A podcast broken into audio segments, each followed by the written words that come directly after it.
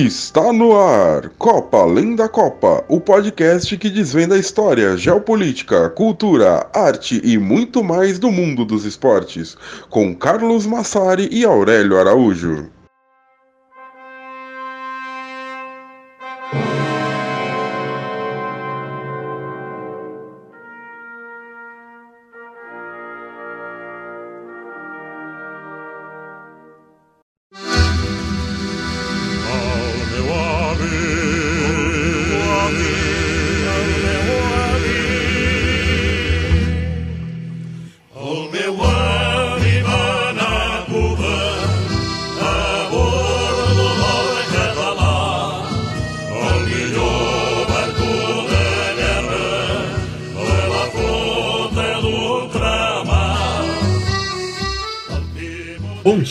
Tarde, boa noite para vocês que nos escutam. Chegamos com mais um episódio de Copa Além da Copa.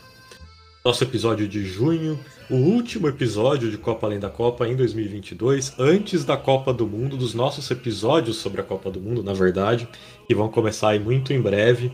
Todos os nossos especiais, todo o material que a gente tem sobre a Copa do Mundo, que afinal, né, a gente chama Copa Além da Copa, por mais que a gente fale muito sobre futebol, a Copa do Mundo é o principal motivo para a gente existir. A gente começou lá em 2018, essa vai ser a nossa primeira Copa depois de todo o crescimento que a gente teve, né? Porque apesar de ter tido alguma repercussão, ainda era um perfil, um podcast bem pequeno lá em 2018. E nesse último episódio pré-Copa, a gente tem um tema que vocês pedem faz muito tempo, sempre é citado entre as nossas sugestões de tema, e que finalmente venceu as eleições no Twitter e no Instagram. A gente vai falar sobre a questão da Catalunha, a luta por independência da Catalunha e como o futebol, e mais especificamente o Barcelona, que é um dos maiores clubes do mundo, entram nessa história toda. Então, para começar mais um episódio aqui, mais uma pauta que, que a gente conseguiu juntar muita coisa, que a gente está bastante orgulhoso. Eu sou Carlos Massari e comigo Aurélio Araújo.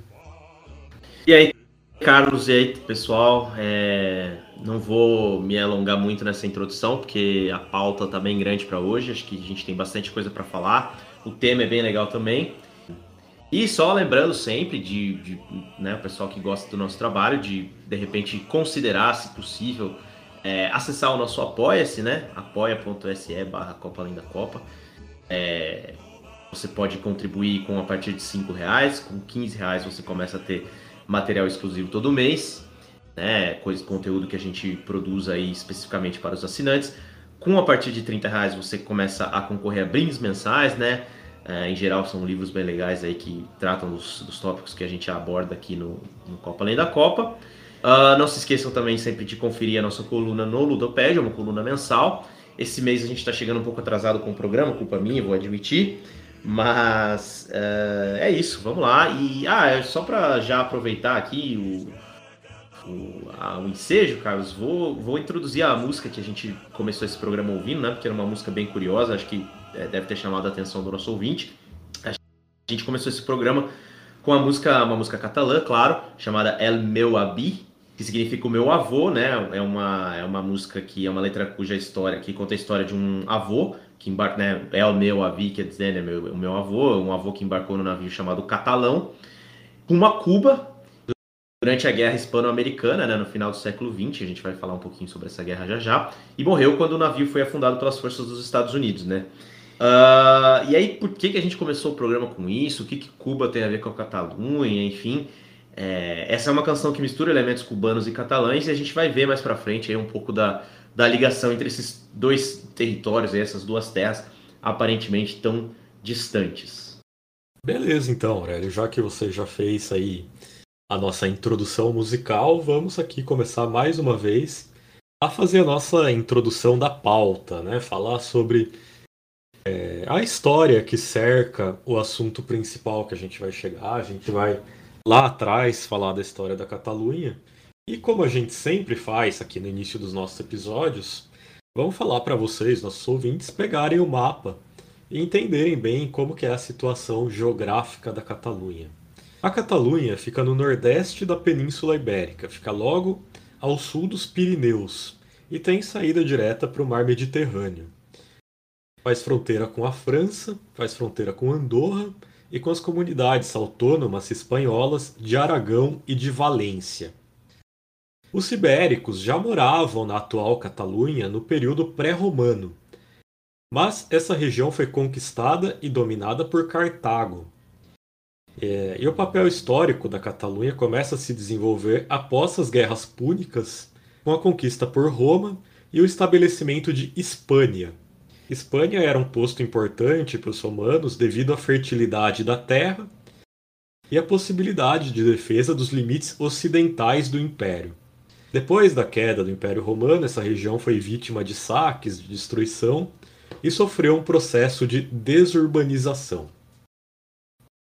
A presença dos Pirineus ali, né, que a gente falou, que fica ao norte da Catalunha, é importante para o restabelecimento populacional dessa região. A gente passa aqui já para o século VIII, então, porque nessa época a gente tem o avanço dos mouros pela Península Ibérica. E com esse avanço dos mouros, o Império Carolíngio que está ali na França nessa época, começa a estabelecer comunidades em torno dos Pirineus como uma forma de defesa. Só que esse sucesso não foi grande, os mouros conseguiram conquistar duas das principais cidades de defesa, que eram Barcelona e Tarragona, entre 711 e 718, e era uma região ali que era alvo constante de disputa entre os sarracenos e os carolíngios. Foi só em 801 que os carolíngios recuperaram essa região e estabeleceram ali a Catalunha, a atual Catalunha, como uma zona tampão. Ou seja, um lugar que serve como intermediário entre dois reinos poderosos e para isso deve ter sua autonomia ali, certa autonomia, né? Então, Aurélio, a gente chega na primeira figura importante da história da Catalunha, que até hoje é lembrada, a gente vai falar agora sobre Vilfredo o Cabeludo. Sim, né? A gente está buscando de fato aí as, as origens né, da Catalunha lá atrás. E a primeira figura importante é, como você falou, o Vilfredo Cabeludo, né? Tem esse nome um pouco engraçado. É, o nome catalão seria Guifré el Pilos. Uh, ele, no final do século IX, unificou várias cidades no local né, e se tornou ali o primeiro conde da Catalunha. E foi também nessa época né, que a palavra Catalunha surgiu, né? O Vilfredo fez dos seus próprios títulos né, hereditários e a sua linhagem governou a Catalunha até o século XV. Então é, é nesse momento que você tem aí a ascensão né, de, do, do, que começa a ser ali uma espécie de, de, de reino, de território, enfim, é, com uma identidade catalã. Em 897, um novo ataque moro né, penetrou os muros da cidade de Barcelona e o Vilfredo foi morto na defesa. E aí o que diz a lenda, né, que as quatro listras da bandeira catalã representam os quatro fios de sangue saindo do corpo do Vilfredo. A gente que já viu essa bandeira catalã, né, com as listras vermelhas, é, elas fazem aí referência então aí aos fios de sangue do corpo do Vilfredo. Os catalães conseguiram expulsar os mouros mas o ataque estremeceu as relações com a França, né?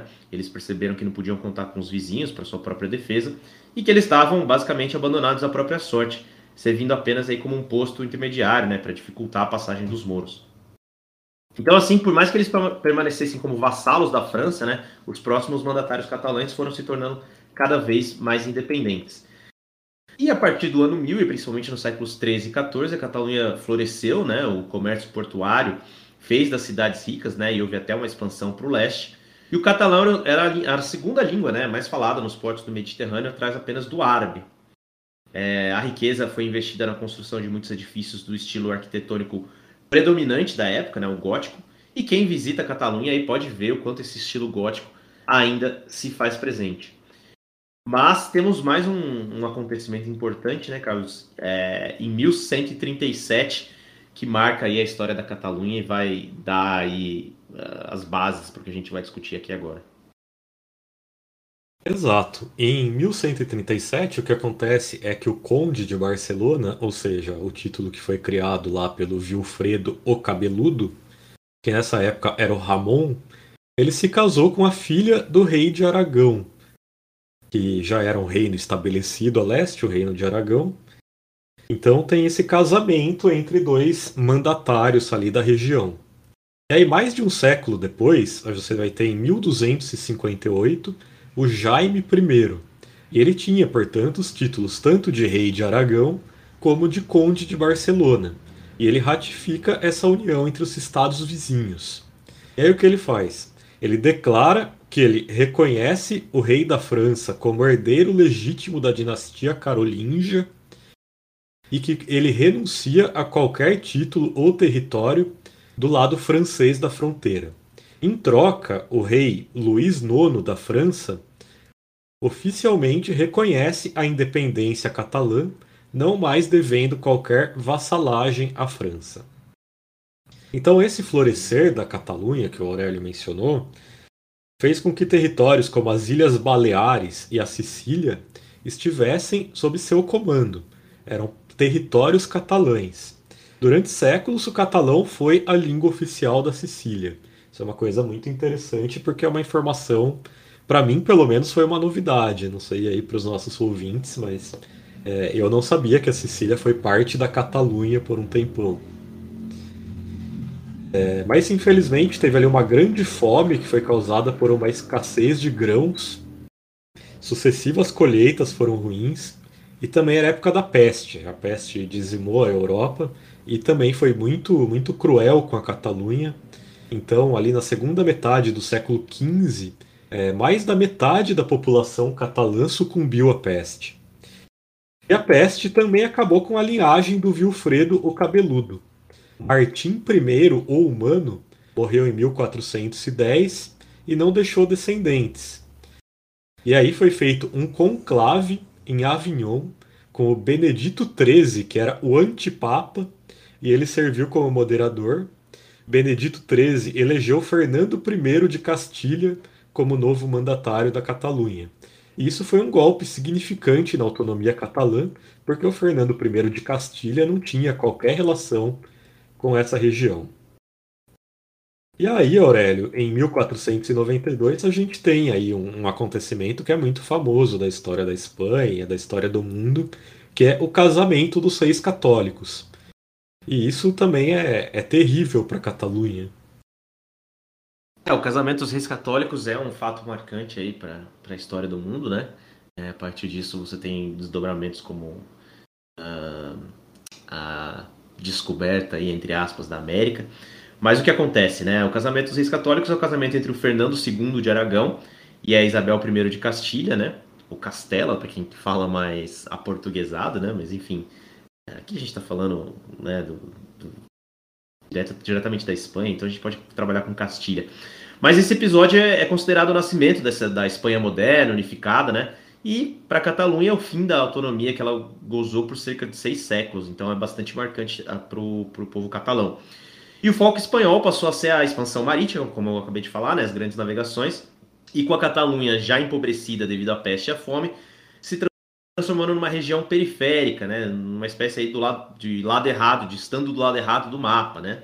E o prestígio catalão então foi se, se desgastando ao longo de, dos próximos anos aí, próximos séculos na Espanha. A centralização espanhola só aumentou, né? Ela atingiu seu ápice com o reinado de Filipe IV. É, foi então que aconteceu a primeira grande revolta na Catalunha, né? A Guerra dos Segadores ou Guerra dos Segadores em catalão. É, na época a Catalunha era um campo de batalha da Guerra Franco-Espanhola, né, uma parte da Guerra dos 30 anos, e o exército espanhol forçou a Catalunha a ceder a ele 16 mil homens contra sua vontade, né? E aí foi aí que a revolta começou na Catalunha. Os catalães atacaram o exército espanhol, né, aliaram-se à França e ainda proclamaram o Luís XIII como rei da Catalunha. E juntos os exércitos catalão e francês conseguiram expulsar os, uh, os espanhóis da Catalunha. E só que com o fim da guerra os franceses novamente foram embora, né? se você está acompanhando a história, você está vendo que os franceses não são exatamente os melhores amigos dos catalães. É, inclusive, eles foram embora, mas não sem dominarem né, um pedaço da, do território ali, catalão e anexarem ao próprio território francês. Né? Uh, deixaram os catalães expostos ali, umas é, presas fáceis para a Espanha, e a guerra resultou, portanto, em perda de território da Espanha e da Catalunha para a França. Então, a única que saiu ganhando nessa história toda foi a França. E aí a gente vai ouvir, então, já que a gente está mencionando é, essa guerra dos segadores, né? o hino nacional da Catalunha, Elas Segadores, é, já existia como canção popular desde 1640. Uh, ah, ele foi citado no Romanciero Catalã, um compilado de canções populares, então foi padronizado por Francesc Callot e Emile Guaniaventes no final do século XIX. Né? Então, elas Segadores ganhou grande popularidade durante o século XX, né? especialmente durante a Guerra Civil Espanhola, e se tornou um símbolo de resistência a, contra a ditadura franquista, né? que inclusive chegou a proibir a música. Uh, o El Segador, né, a canção que a gente vai ouvir agora, foi finalmente oficializada como hino nacional, já após a ditadura de Franco, em 1993. Então vamos ouvi-la aí, El Segadores. Continua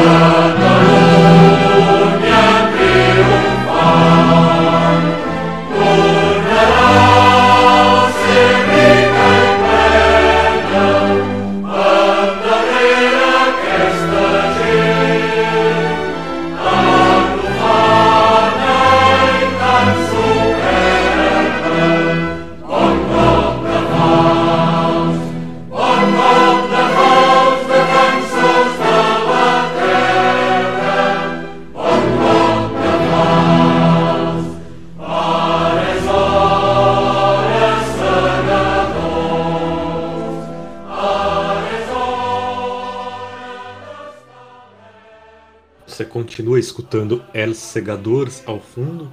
Eu queria dizer só que eu acho o catalão o idioma, talvez o idioma mais bonito de ouvir que eu conheço. É... Me dá prazer escutar catalão. É uma coisa que não acontece com muitos idiomas, aí de você achar, não sei, o ritmo da língua, uma coisa muito bonita. Mas com catalão isso acontece mesmo, eu, obviamente não sabendo falar catalão. Quem sabe um dia, né? Mas vamos voltar aqui à nossa pauta.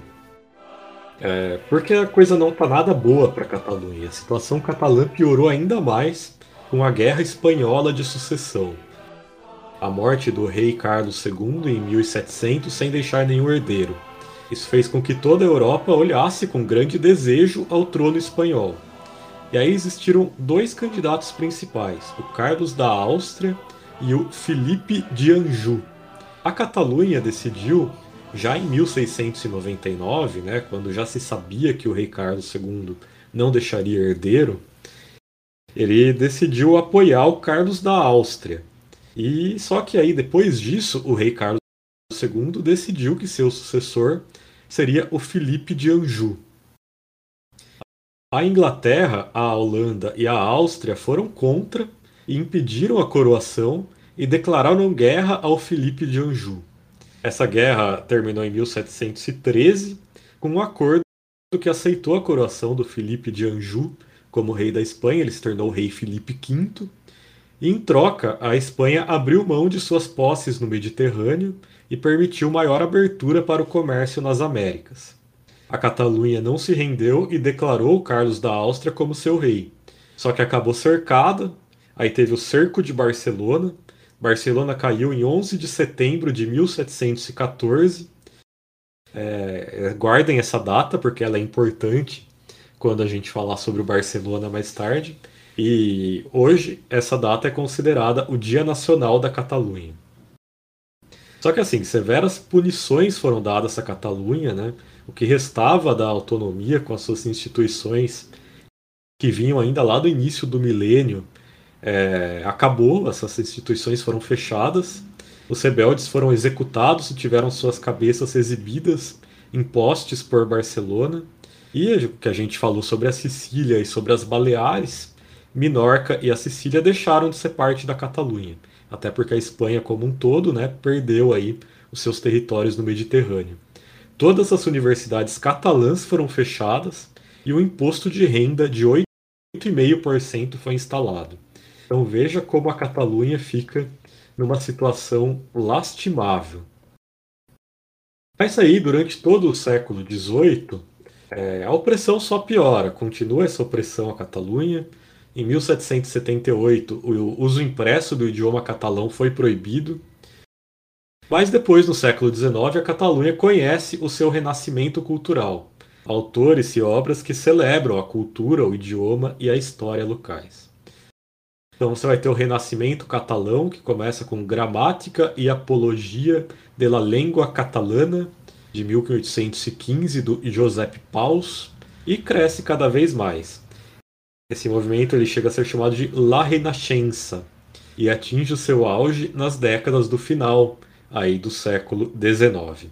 Então, na poesia e na prosa, você vai ter compilados históricos, vai ter a redescoberta do idioma.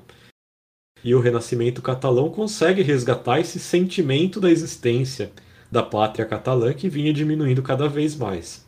E para quem já esteve na Catalunha, né, até quem nunca esteve, é, a principal representação desse renascimento catalão é na arquitetura.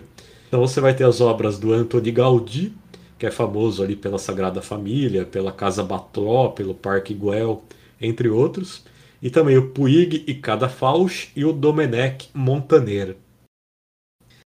Então, depois de um longo tempo esquecida no canto da Espanha, a Catalunha retoma, no século XIX, essa posição de região de grande importância cultural e econômica dentro do país, e mais uma vez ela vê aflorar esse sentimento de que ela deve existir como nação e não como região.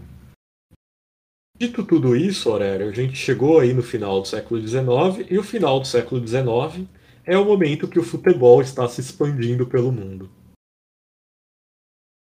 Exatamente, né? E aí, enfim, quem estava mais ansioso para que a gente chegasse logo na parte do futebol, já deixa um aviso que a gente vai. É impossível praticamente contar a história da Catalunha sem a gente intercalar história, história e história do futebol, né? História, história, a história geral. Uh, e dizer que o futebol foi introduzido na, na Espanha no final do século XIX por marinheiros ingleses estudantes, voltando da Inglaterra, né? Seria uma redundância, né? Já que a gente fala isso sobre praticamente todos os países. Mas na Espanha você tem uma particularidade interessante que é a questão de que o futebol ele demora a pegar assim como esporte, né? O que acontece? A Espanha passa por grandes humilhações no final do século XIX, quando ela perde Cuba, Porto Rico e as Filipinas, né? Mais, mais ou menos aí, ela já tinha perdido os seus, né, uma grande parte dos seus territórios na América, que é a maior parte dos seus territórios na América ao longo do século XIX, e aí no finalzinho é, ela é marcada aí por, esse, por essa grande perda aí de, de, de, Cuba, Porto Rico e Filipinas. E aí cresce na Espanha o sentimento de xenofobia, né, de rejeição ao que é estrangeiro, e o futebol, sendo um esporte estrangeiro, passa a ser rejeitado ali, tem pouca aceitação. E os lugares que menos se identificam como espanhóis, de fato, são os que veem o futebol florescer primeiro. Uh, dos quatro, a prova disso, né, é que dos quatro primeiros clubes não oficiais, né, que não, nunca foram registrados, um está na Catalunha e outro no País Basco, né? E aí, em 1899, surge o primeiro clube oficial registrado na Espanha, que é o Barcelona, né? Sobre o qual a gente vai falar bastante ainda. Uh, na Espanha, né, o futebol era visto com é, péssimos olhos, né? Uma afronta à moralidade, esses homens de calção chutando uma bola em um campo, né? Um campo ali, era um espetáculo grotesco, né, para a sociedade espanhola. Mas a Catalunha tinha uma outra visão, né? Como a gente falou, ela tinha passado por um renascimento, era uma região ali moderna, ali estava é, realmente é, florescendo, né? E, era um, e, e, a visão era mais liberal. Então a resistência ao futebol do resto do país não existia na Catalunha, pelo contrário, era visto com bons olhos como mais de uma inovação aí que chegava do estrangeiro. E Barcelona tinha na época né, o desejo de competir com Paris e com Londres como a cidade mais moderna do mundo, mais à frente do seu tempo. É, não à toa, inclusive, em 1888, a Barcelona cedia a Exposição Universal, né? Um hábito aí, né? Um evento surgido na metade do século XIX e que sempre acontecia ou em Londres ou em Paris, mas em, mas em 1888 vai para Barcelona, a Exposição Universal. E logo após o surgimento do Barcelona, em 1899, os clubes se proliferam pela cidade. Em 1902, você já tem 32 clubes, né? Então, antes do esporte estar organizado no resto do país, já surgem as primeiras competições. É, em 1900 acontece a primeira edição da Copa Macaia e dois anos depois é criada a Associação de Clubes de Futebol, a primeira federação do país. E aí, para a gente é, falar um pouquinho sobre uh, a origem do, do, Barcelona, a gente já contou essa história um pouco, né, algumas vezes, não sei se no Twitter, não sei se no próprio podcast, acho que talvez no podcast ainda não, mas é importante para a gente dar um contexto aqui, né? É, que é a história de fundação do Barcelona, né? Uh, o Barcelona foi fundado por um suíço uh, que chamava Hans Max Gamper, nascido em 1877. É, ele chegou ao mundo justamente quando o esporte em geral estava se popularizando, né? Como prática, né? E não à toa os Jogos Olímpicos modernos surgem ali 10 anos depois do nascimento dele, ali em 1896. E o Hans praticou vários esportes, né? Assim, é, era um cara realmente um, esportista modelo da época. Ele era ciclista, corredor é, e jogou futebol, né? Por alguns clubes de Zurique. O esporte na época era amador, então ele não era a única atividade dele, né? E ele seguia a carreira de empresário aí tocando os negócios da família.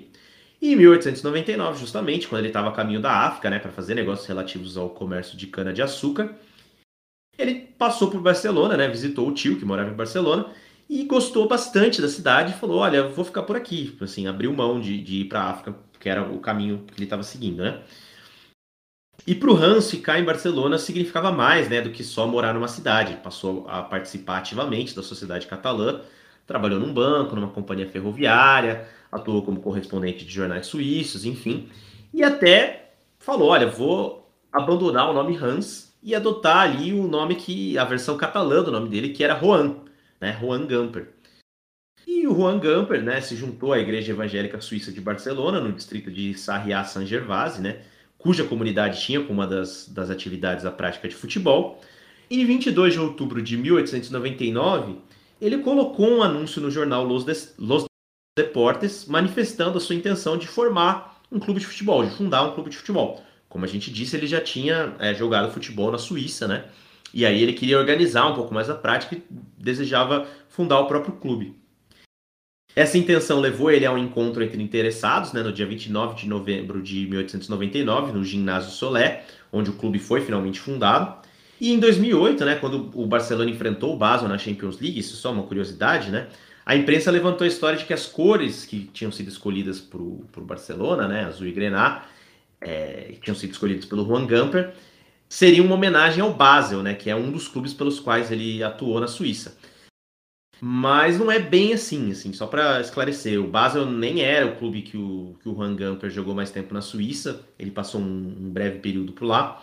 E aí em 2016, né, então alguns anos depois que o Basel e o Barcelona se enfrentaram na Champions League, uh, o próprio clube, né, Barcelona, divulgou uma versão que era mais plausível, que é uh, a de que os irmãos Frederick e Ernest Witt que eram de origem britânica, né, até o nome é, denuncia, eles foram cofundadores do Barcelona, e na Inglaterra eles tinham jogado por um time de, de rugby em Liverpool que tinha cores azul e grená, né?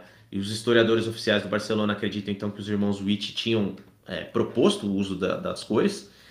E aí o Gamper, como já reconhecia essas cores, já tinha jogado no Basel, né? Já tinha atuado com elas, falou: tá bom, vamos fazer o Clube Azul e Grená. Então essa seria a versão mais detalhada da história, né?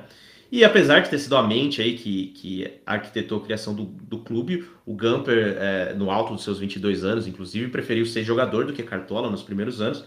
Marcou ali 120 gols em 51 jogos na carreira dele no Barça. E participou, claro, da primeira, da, conquista, da primeira conquista do Barça, né? Justamente a Copa Macaia, que, que, o, que a gente acabou de mencionar. E em 1900, na temporada 1900, 1901. É, para seguir falando de Barcelona, a gente não pode deixar de falar de Real Madrid, né, Carlos? Que muitas vezes os rivais é, acabam contando bastante sobre a história do seu próprio time, né? É, essa talvez seja aí a maior, ou uma das maiores, se você preferir, é, uma das maiores rivalidades do mundo, né? Então não tem como a gente falar de Barcelona e não falar de Real Madrid. A gente vai falar bastante ainda sobre o Real Madrid neste programa.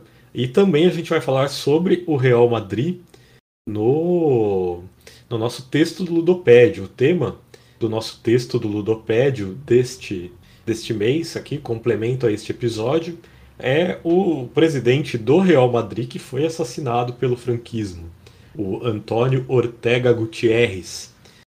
Então a gente vai a gente vai falar sobre isso no nosso texto do Ludopédio e também a gente vai tocar daqui a pouco também no presidente do Barcelona, morto pelo franquismo, daqui a pouco a gente chega lá.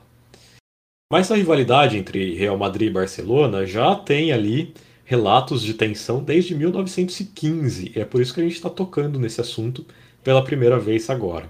Nessa época já existia uma rivalidade entre as cidades de Madrid e Barcelona, porque Barcelona era um polo industrial e cultural do mundo, era uma cidade considerada à frente do seu tempo, é, até mesmo do futebol, como a gente acabou de explicar. E Madrid tinha como característica o tradicionalismo espanhol, o poder centralizador. a ideia da Espanha única e unida. E depois é tudo que também vai aparecer como mote do franquismo. Então, já desde essa época, os catalães acusavam os árbitros de favorecimento à equipe madrilenha. O Real Madrid, que nessa época era só Madrid, a gente já contou em um texto do Ludopédio também mais antigo, você já pode pesquisar lá, é, de onde vem a origem do nome real né, em vários clubes espanhóis. É, a gente falou sobre as relações entre os clubes e a monarquia da Espanha, vale a pena pesquisar para ler esse texto. Então, o Madrid encarou o Barcelona na decisão do Campeonato Espanhol da temporada 1915-1916. E foi uma batalha tão longa, tão árdua, que houve quatro jogos de desempate. É bizarro a gente pensar nesse futebol sem pênaltis, né? Mas enfim, quatro jogos de desempate. E aí, nessa partida, que foi o quarto jogo de desempate, a atuação do árbitro José Ángel Berraondo foi considerada decisiva. Os madrilenhos venciam por 4 a 2 quando os catalães abandonaram o gramado, reclamando do amplo favorecimento ao time da capital. Aqui, para a gente entrar mais a fundo no século XX, é importante a gente mencionar que a Espanha, no século XX, ela se divide entre dois tipos de nacionalismo. São nacionalismos diferentes e nacionalismos que se radicalizam com o passar do tempo. É, de um lado, você tem o nacionalismo espanhol, que é o nacionalismo centrado em Madrid, que defende a existência da Espanha como uma nação única, centralizada na capital, e pensa na diminuição das diferenças e na normalização cultural, ou seja, ali, o predomínio do idioma espanhol, por exemplo. Em resposta, você tem o nacionalismo das regiões que estavam acostumadas com a autonomia e que têm características culturais e linguísticas próprias, especialmente a Catalunha, o País Basco e a Galícia. E é o sentimento do nacionalismo catalão com o qual o Barcelona vai se identificar cada vez mais, e é essa uma das principais histórias do nosso episódio. Então, Aurélio, vamos perguntar então, né? Como é que o Barcelona, um clube fundado ali por imigrantes suíços e ingleses, passou a ser um símbolo, talvez até o maior símbolo, do nacionalismo catalão. É, talvez algumas pessoas esperassem que a gente pulasse direto para o franquismo agora, mas eu acho importante a gente contextualizar é, com mais informações e depois a gente chegar no franquismo, né? Uh, historicamente, Barcelona é uma cidade com um grande número de pessoas vindas de fora, né? O início desse processo ocorreu ainda na época do grande Império Colonial Espanhol, quando você tinha muitas histórias aí sobre espanhóis que tinham feito grande fortuna na América, né? Viajando para a América e visitando, visitando não, trabalhando nas, residindo nas colônias espanholas, perdão. Uh, Barcelona era uma cidade, né? Barcelona é uma cidade portuária, recebia muito desses interessados em partir para a América e naturalmente, né? Nem todos conseguiam se organizar em expedições para partir e muitos ficavam pelo caminho. Então, até o, século, o início do século XX, era comum a migração do interior para a capital da Catalunha. E esse processo se intensificou, especialmente ao longo do século XIX, né, com a rápida industrialização catalã, fazendo com que os migrantes de outras partes da Espanha fossem buscar melhores condições de vida na cidade. Essa identidade cosmopolitana da cidade ajudou a moldar o, o FC Barcelona, né? Eu vou me referir algumas vezes ao Barcelona como FC Barcelona para diferenciar da cidade, né? Só para só para deixar claro. E um exemplo disso, né, que em 1914, ali no auge das tensões nacionalistas da Europa, né, quando é formado é, um comitê olímpico próprio para a Catalunha, dois anos, inclusive, após a criação do Comitê Olímpico Espanhol, o Barcelona apoia o, a criação desse, desse Comitê Olímpico próprio da Catalunha, né? É, havia a ideia, inclusive, de inscrever a Catalunha nas Olimpíadas de Berlim, que ocorreriam em 1916, mas que nunca, que a gente sabe, né, que nunca chegaram a acontecer, porque em 1914 também estoura a Primeira Guerra Mundial. É, mas esse é um período que o independentismo catalão vinha ganhando força, né? A causa catalã floresce a partir ali da Renascença, como a gente disse no século XIX. Os catalanistas apoiaram a concessão de autonomia da Espanha a Cuba no final daquele século, né, no final do século XIX, crendo que esse era o caminho para a própria Catalunha obter independência. É, então, como eu disse lá no começo do programa, a Catalunha tem conexões aí profundas com, com Cuba, né? É, só que até então não se falava em independência, se falava em autonomia, né? O, Josep Narcís Roca e Farreiras, ele é considerado o primeiro independentista moderno aí da Catalunha, publicou um artigo sobre esse tema em 1886. Então veja como é, é digamos assim, recente, né, o, esse catalanismo independentista moderno. O artigo dele se chamava Nem Espanhóis nem, nem Franceses, e a inspiração para o artigo era o independentismo irlandês, que era mais consolidado à época, né? E depois a gente sabe que a Irlanda até se tornou independente. Mas em 1905, militares espanhóis invadiram e depredaram uh, os escritórios da revista satírica catalã Cucut. A revista tinha publicado uma charge que debochava né, dos, dos militares espanhóis. O rei Alfonso XIII meio que passou um pano ali, né? Ele atuou, na verdade, para que o grupo de militares que é, vandalizou essa revista não fosse punido, né? O que gerou um, mal-estar profundo na Catalunha, né? Imagina, só fez aumentar a causa ali que começava a ganhar corpo a causa da independência catalã. E esse ato, inclusive, motivou a formação de uma grande coalizão política chamada Solidariedade Catalana, unindo todas as forças políticas da Catalunha, né? E só para ter uma ideia de como esse movimento cresceu, é... nas eleições gerais espanholas de 1905, a causa catalã tinha eleito sete deputados, mas nas eleições de 1907, esse número saltou para 41. Então, a partir desse momento, né, não apenas a questão catalã passou a ser central na política espanhola, como ela é até hoje, como também se deu o primeiro choque entre civis e militares espanhóis, é uma disputa que marcaria aí o século XX e sobre, qual, sobre a qual a gente vai falar muito mais ainda nesse programa. É, a gente já vai falar de, de futebol, né, Carlos? Mas eu acho que vale dizer aí que a Espanha permaneceu neutra na Primeira Guerra Mundial, experimentou ali alguns agentes sociais como uma consequência do conflito, né? Era impossível não, não ter algum respingo na Espanha.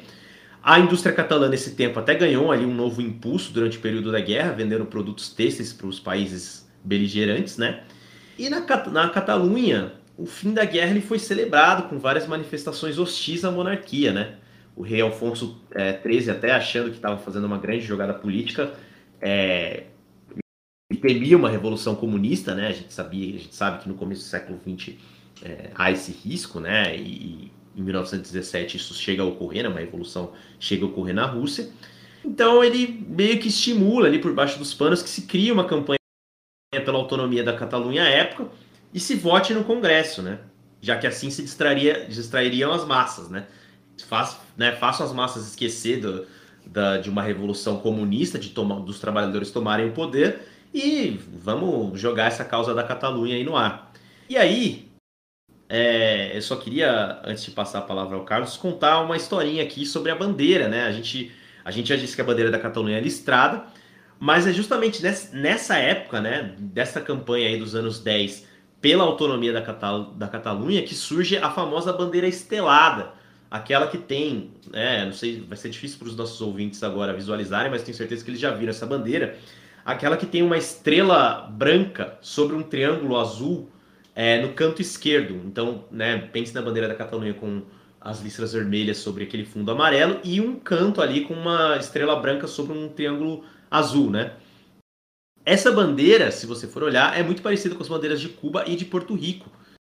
E, e aí essa a, a bandeira estelada surge aí como uma, uma forma de, de é, celebrar né, duas regiões que haviam se libertado do domínio espanhol e que poderiam servir como inspiração para a Catalunha. É... O Barcelona, inclusive, apoiou essa campanha, né, Carlos? O Barcelona, na época, era presidido pelo Joan Gamper. É, ele se tornou um apoiador dessa campanha, e a campanha mobilizou multidões na Catalunha, embora a proposta de autonomia tenha sido derrotada no Congresso. Mas era o início de uma profunda ligação do FC Barcelona com a causa catalã. Mas de volta à história, é, esse é um período de crise na política espanhola. Em 1921 tem início a Guerra do Rif, no Marrocos, entre tribos berberes da região do Rif e os colonizadores espanhóis. E mais uma derrota humilhante para a Espanha, chamada de Desastre de Anual, levou a 9 mil militares espanhóis mortos. O parlamento espanhol resolveu investigar a responsabilidade pela derrota e os militares, que estavam cada vez mais presentes na vida política da Espanha, Em resposta, resolveram dar um golpe de Estado em 1923, que foi apoiado tacitamente pelo rei Alfonso XIII e comandado pelo general Primo de Rivera, que se torna um ditador. O Primo de Rivera começou a combater o nacionalismo catalão com força. Retirou os poucos poderes autônomos da Catalunha e elegeu o UFC Barcelona como um dos antros de opositores a serem combatidos. Mas nessa altura o Barcelona já tinha se expandido. O Gamper tinha salvado o clube da falência na década de 10 e em 1922 foi inaugurado o belo Campo de las Cortes. É, o Barcelona já tinha 20 mil sócios nessa época. E o Joan Gamper, em 1912, contratou o craque Paulino Alcântara, que se tornou o primeiro grande ídolo do clube e o maior artilheiro da história do Barcelona, com 369 gols, uma marca que durou 80 anos quase e só foi superada em 2014 por Lionel Messi. Com tudo isso, o Barcelona já era nessa época um dos maiores clubes da Espanha. Acumulava vários títulos, enfim, era um clube dominante.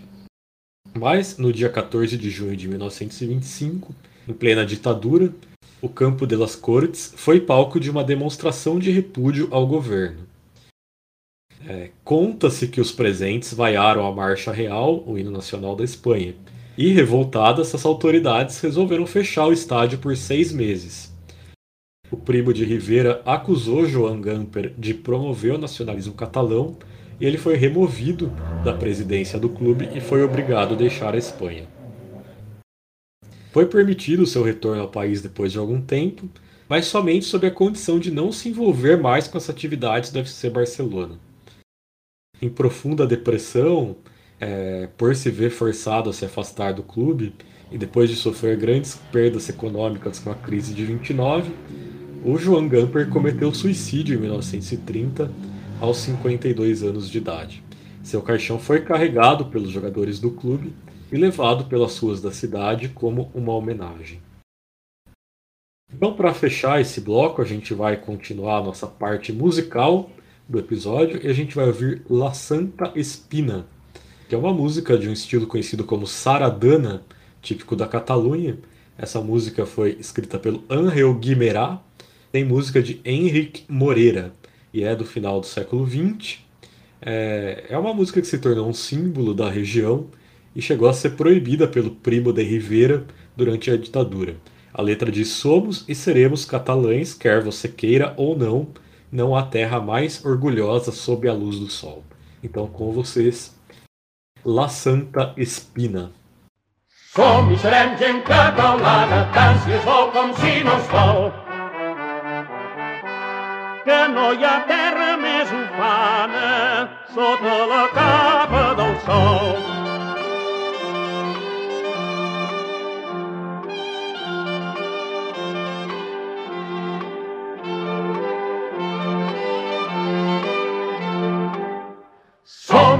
Gent catalana, tant si es vol com si no es vol. Que no hi ha terra més ufana sota la capa del sol.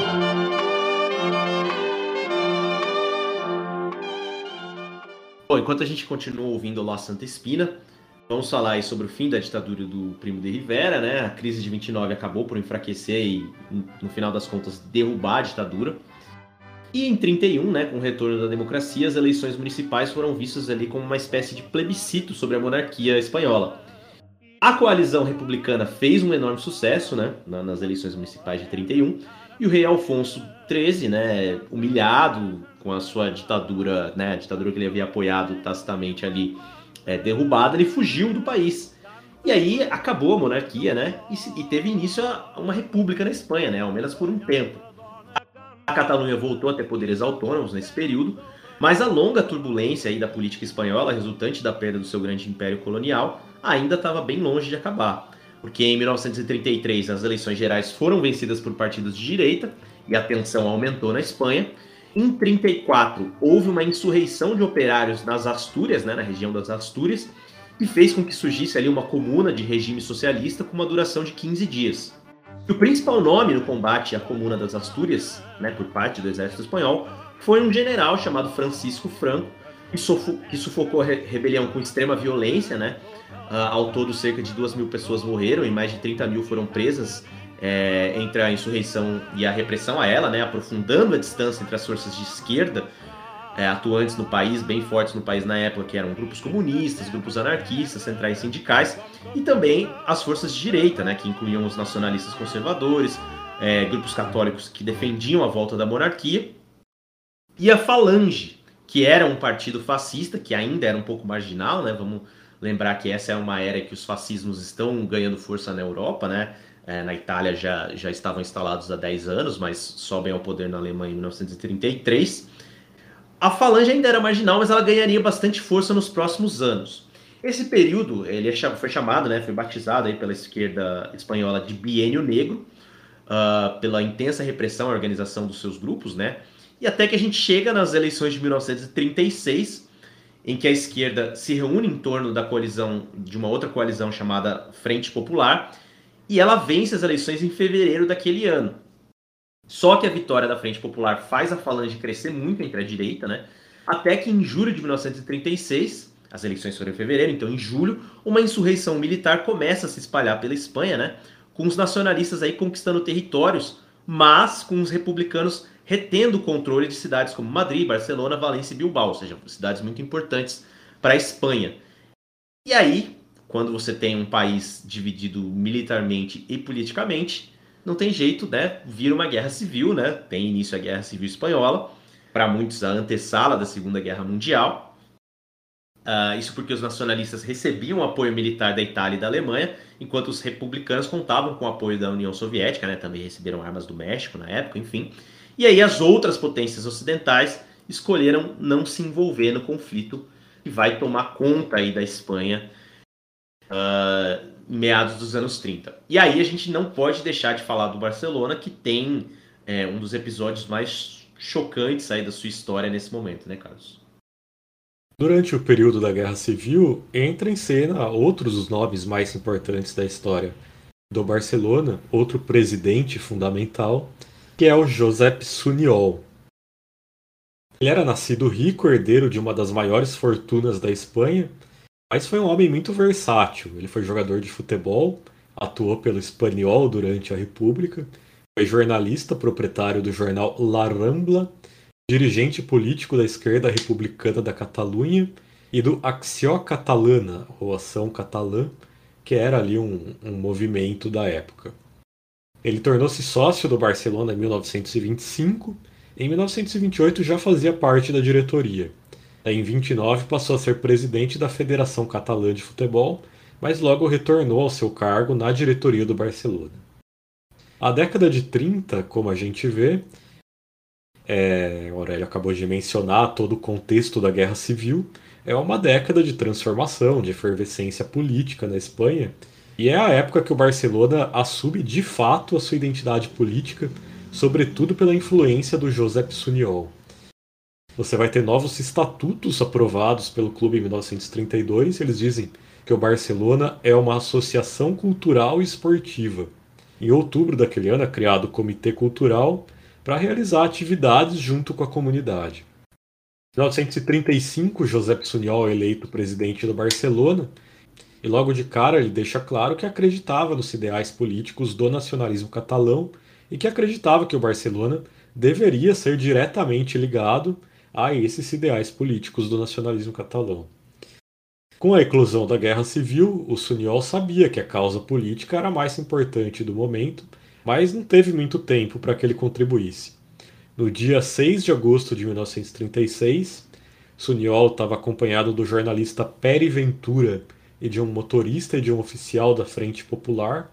Ele foi à Sierra de Guadarrama levar dinheiro para o exército republicano e ajudar a discutir os próximos movimentos estratégicos da resistência. Mas os quatro acabaram caindo em uma emboscada do exército franquista e foram fuzilados. É, o Barcelona não escolheu um novo presidente para substituir o Saniol, em seu lugar, um comitê de empregados ficou até 1937. E entre 37 e 39, o Francesc Casals Vidal assumiu como presidente interino. Durante esse tempo, Suniol ainda era considerado o presidente oficial do clube, mas ainda assim chamado de presidente em ausência. Ou seja, ele tinha esse título criado para ele como uma homenagem. Em uma entrevista para o Ludopédio, o historiador catalão Josep Maria Solé e Sabaté, ele afirma que essa foi uma experiência única na história do futebol, com o clube sendo coletivizado e colocado a favor da causa republicana durante a guerra. Entre outras coisas, o clube viajou para cidades menores da Catalunha e disputou partidas amistosas, tentando tornar mais leve a experiência de uma guerra. E isso foi fundamental para que o clube pudesse atuar naqueles anos, já que outros clubes pausaram suas atividades. E os sócios continuaram contribuindo com o clube, apesar das dificuldades econômicas terríveis, né? Você tem uma guerra civil em andamento, é óbvio que você tem grandes dificuldades.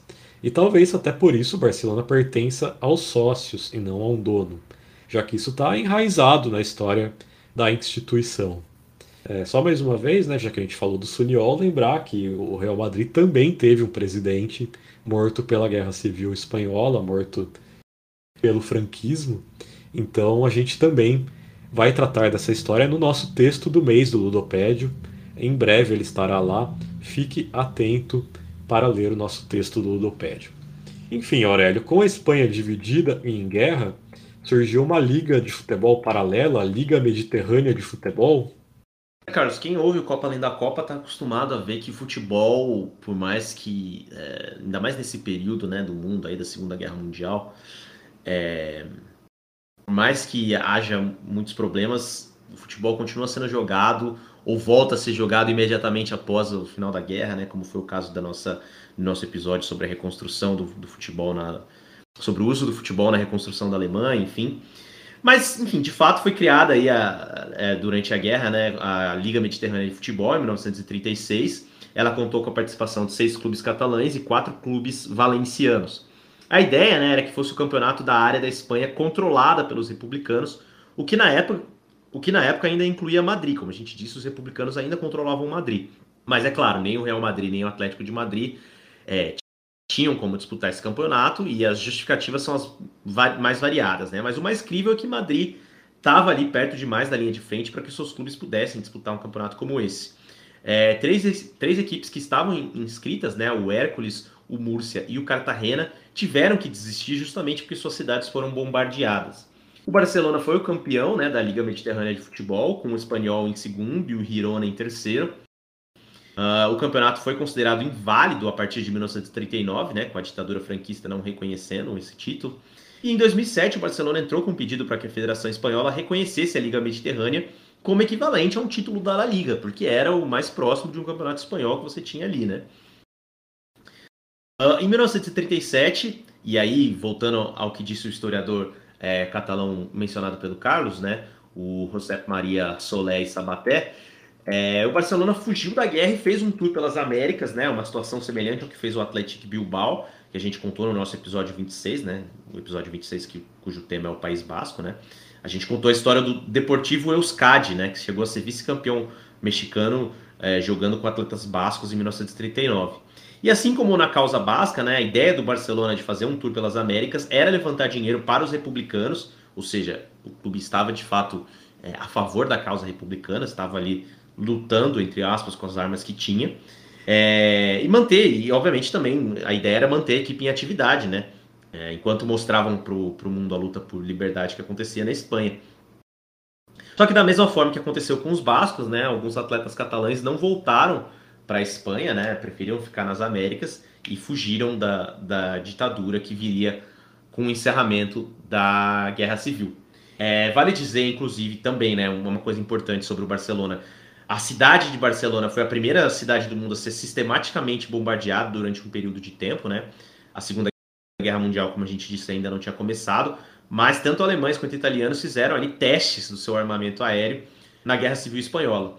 É, inclusive tem o famoso quadro de Picasso Guernica, né, que fala sobre, que mostra a cidade de Guernica, que teria ele sido bombardeado, enfim. É, e no caso de, da cidade de Barcelona, né, os bombardeios foram pessoalmente ordenados pelo Benito Mussolini, ocorreram durante três dias de março de 1938 em que a cidade ficou completamente arrasada. Na primeira noite, é, um dos locais que se tornou alvo foi a sede social do Barcelona, então isso é um acontecimento importante da, da história do Barcelona, né? Um clube que é, teve sua sede bombardeada. Perdeu ali troféus, documentos e outros itens. Nem tudo foi perdido, mas com certeza uma parte da história do clube foi perdida ali. E, e inclusive, durante a Segunda Guerra Mundial, né, em 1940, o Churchill usou a cidade de Barcelona como exemplo ali em discurso para o parlamento britânico, dizendo que os cidadãos britânicos, pedindo aos cidadãos britânicos que resistissem aos bombardeios ali como uma forma de é, prestar uma homenagem ali aos bravos cidadãos de Barcelona.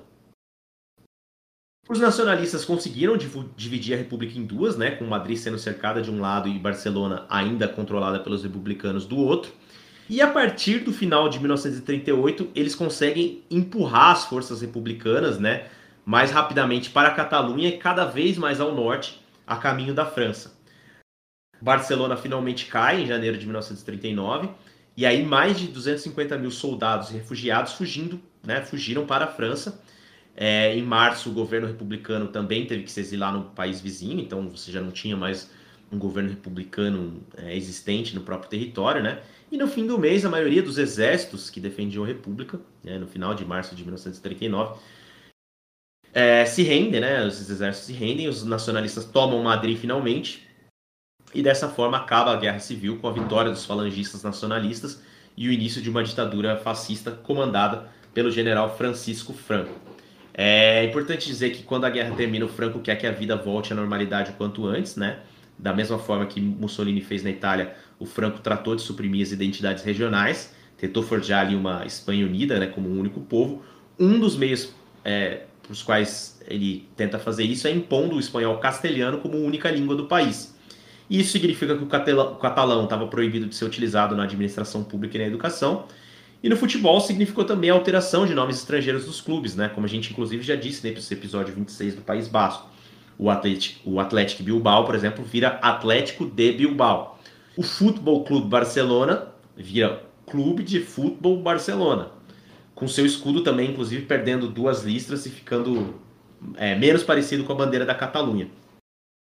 Com a perda de duas das quatro listas no, no escudo do Barcelona, aí quem tiver o Google pode até dar uma olhadinha, Imagina só, a, a bandeira da Catalunha que está no escudo do Barça se parece muito mais com uma versão vertical da bandeira da Espanha, né, com duas listras vermelhas e uma listra amarela no meio, o que dá uma noção aí do intuito nacionalista, do franquismo. É, mas vale a gente contar também um, um, episódio aí logo no começo da ditadura de um clássico entre Real Madrid e Barcelona, né, Carlos? É, a maior goleada da história do El Clássico acontece ali nos primeiros anos de franquismo, em 1943, quando o Real Madrid vence o Barcelona pelo placar de 11 a 1 no estádio de Chamartín, em Madrid. É um placar totalmente inusitado, absurdo, e se torna ainda mais absurdo quando a gente adiciona a informação de que foi o jogo de volta é, de, de ali uma, uma, disputa da Copa del Generalíssimo, que é a atual Copa do Rei, né? na época Copa del Generalíssimo, porque o mandatário era o Franco. E essa Copa del Generalíssimo de 1943 tem uma partida de ida que o Barcelona vence por 3 a 0 em Barcelona. E na volta em Madrid a vitória por 11 a 1 do Real Madrid. E aí você vai se perguntar como é que um time vence por 3 a 0 na ida e perde por 11 a 1 na volta. É, tudo que envolve essa partida é muito esquisito e é fruto de especulações. O que é fato? Fato é que além de todas as proibições que a gente já citou em relação ao FC Barcelona, também houve outras sanções. Os jogadores que fizeram parte da turnê pelas Américas foram suspensos ou alguns nem sequer retornaram. E o clube teve que substituir ali o, o título de presidente em ausência do José Suniol por novos presidentes. Só que esses presidentes não eram mais eleitos pelos sócios do Barcelona. Eles eram apontados diretamente por um comitê esportivo de Madrid. Ou seja, o Barcelona estava ali sob intervenção. Era, era um clube sob intervenção. Na primeira partida, na reabertura do estádio de Les Corts, o, as autoridades fizeram um discurso, proclamaram que o clube deixaria de ser um veículo de sentimentos anti-espanhóis. Enfim. E aí, sobre aquela partida da Copa del Generalíssimo de 1943, a lenda diz que os jogadores do Barcelona foram visitados no vestiário por um general próximo ao Franco antes do apito inicial e que houve várias ameaças. Essa visita nunca foi provada, mas é uma das possíveis explicações para uma equipe que sofreu oito gols só no primeiro tempo. É esquisito, né? Sem dúvida é esquisito. O presidente do Barcelona nessa época era o Henrique Pinheiro, um magnata que não sabia nada sobre futebol e diz também a lenda que ele nunca sequer tinha assistido uma partida de futebol antes de assumir o cargo. O Pinheiro foi apontado como presidente pelo comitê esportivo pela sua lealdade ao franquismo e logo depois dessa derrota por 11 a 1 em 1943, ele renunciou ao cargo. Mas, é, de acordo com Vic Duke e Liz Crowley, no livro Football, Nationality and the State, o Franco cometeu um erro. Então, de acordo com esse livro, é, os catalães, como eles não tinham mais autonomia, todo o orgulho cultural da Catalunha foi investido no Barcelona. E esse é o grande erro do Franco é, em relação a essa, essa repressão extrema. Os jogos da equipe se tornaram uma espécie de ato político. As pessoas podiam xingar em catalão, cantar músicas tradicionais na sua língua, enfim, tudo isso. E o historiador Joseph Solé é ainda mais direto. Ele diz que as pessoas não podiam gritar na rua franco assassino, mas pelo menos podiam vaiar jogadores do Real Madrid. Então é claro que essa é a época que a rivalidade entre Barcelona e Real Madrid floresceu ainda mais, já que o Real Madrid passou a ser visto como o time do sistema, o time monarquista, é, o Franco restaura a monarquia em 1947, e o time que restaurava, que representava os valores castelhanos promovidos pelo ditador. E não há dúvida que o Franco usou o Real Madrid como um sistema de propaganda. Mas não é sobre esse tema que a gente vai falar aqui. Se você quer mais informações sobre essa relação entre o Franco e o Real Madrid, a gente recomenda o episódio 28 do Copa Além da Copa, que fala sobre o uso do esporte pelos regimes nazi-fascistas aí dessas décadas de 30 e 40. Agora então a gente já vai adentrando mais o século XX, já temos o final da Segunda Guerra, e na década de 50, Aurélio, a Catalunha passa mais uma vez por um boom industrial. Pois é, é... esse boom industrial gera uma nova onda migratória né, de pessoas do sul da Espanha rumo à região. E é bem interessante, né? No livro Uma História Popular de Futebol, né, do Micael Correia, ele diz que as autoridades do regime apostavam num crescimento do espanhol, né, do RCD espanhol, que na época ainda era espanhol, né, por causa do banimento do catalão. A gente vai falar sobre o espanhol é, mais para frente, né? Porque era um clube ligado aos valores espanhóis e não aos valores catalães.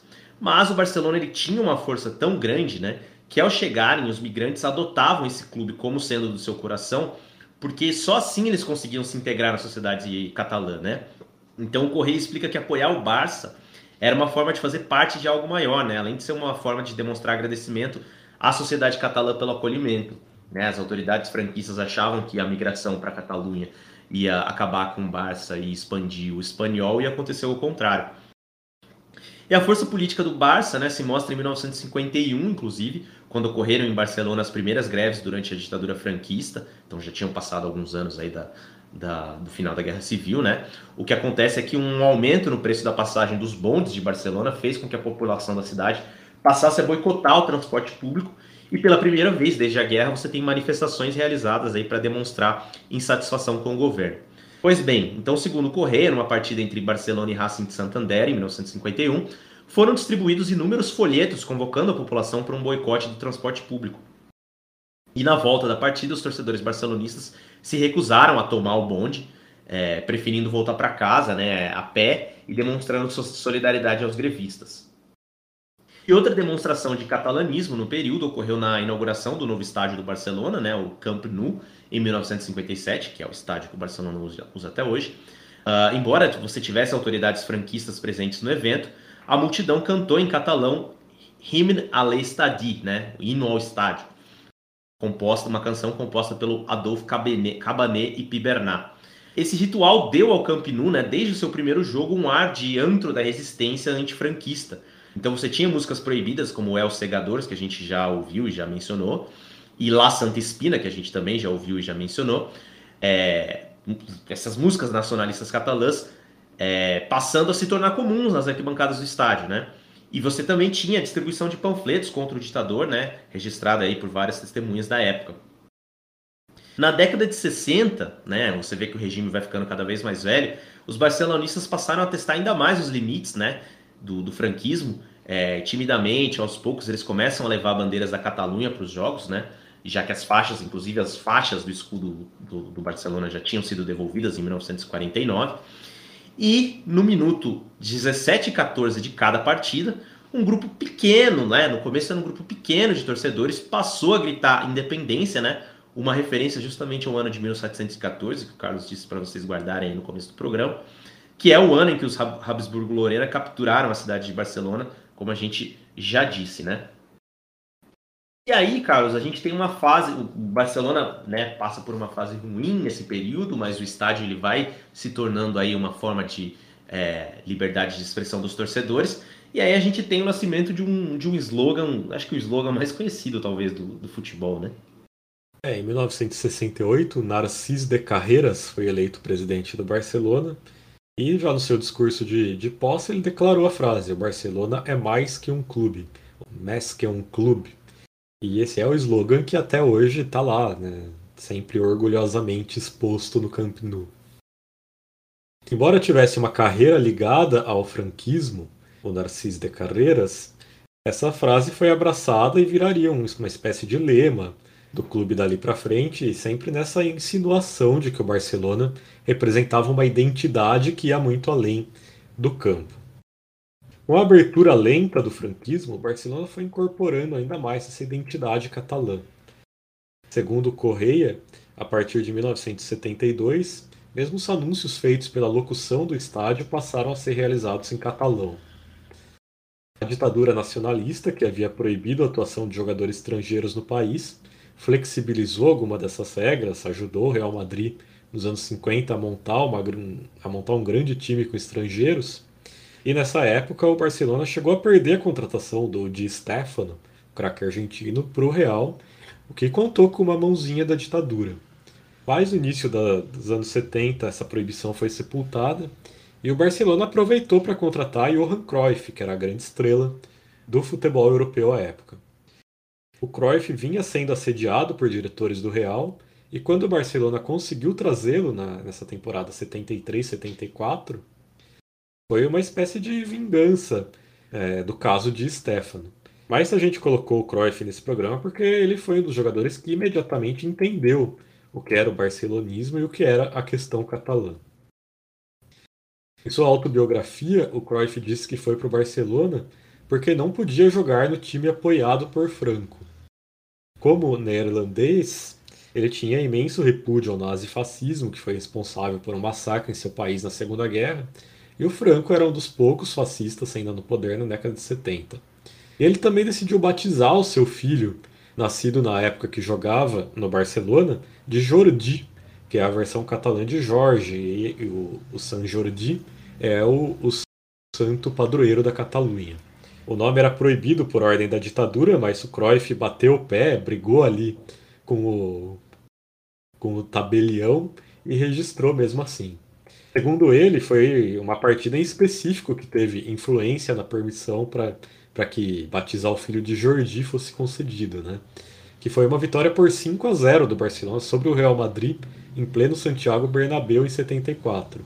É, o Barcelona estava numa fila de 14 anos sem vencer o Campeonato Espanhol. O último título tinha sido em 59 e 60. E desde a inauguração do campo do Real Madrid em 47, o Barcelona só tinha vencido duas vezes lá. Mas indo para esse jogo, o Barcelona vinha numa fase fantástica, enquanto o Real Madrid amargava uma crise e já praticamente não tinha chances de título. Mas ainda assim, é, esse placar elástico de 5 a 0 impressionou, né? ainda mais pelo baile que foi. É, um clássico 5 a 0 fora o baile. Os jornais consideraram impossível separar o contexto político do futebol.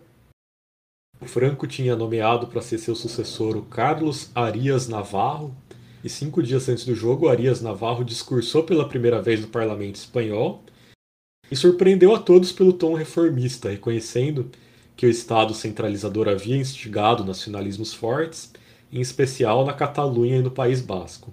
E, portanto, no jornal ABC de Madrid, o caderno de esportes trazia a frase: Todos os homens do Barcelona eram livres, como se houvessem resolvido, através do futebol, um problema social e político. Sim, o jogo do Barcelona foi um canto à liberdade, quase revolucionário. É, a tradução desse trecho foi feita pela Ana Paula Frolis Belo Silva é, em artigo para o Ludopédio. O artigo mostra também uma charge do La Vanguardia de Barcelona, em que o goleiro do Real Madrid está ao lado de cinco bolas nas suas redes e pergunta se essa seria a abertura que tanto falam. A goleada foi também uma espécie de vingança desses 11 a 1 impostos pelo Real Madrid em 1943, a maior goleada do clássico. E Barcelona era um símbolo do catalanismo destroçado pela ditadura, o de 74 representava a retomada do fortalecimento do nacionalismo catalão. Vamos ouvir então um trecho da música Cant del Barça, escrita nesse ano de 74, tão simbólico para o Barcelona e para o fim do franquismo. Aquele também foi o ano de aniversário de 75 anos do clube, e os compositores Josep Espinaz e Jaume Picas escreveram essa canção com uma melodia do Manuel Valls. A música acabou se tornando o hino do clube e representa não só o espírito catalão, como a atitude cosmopolita da cidade, em especial no verso Somos torcedores do Azul Grená, não importa de onde viemos.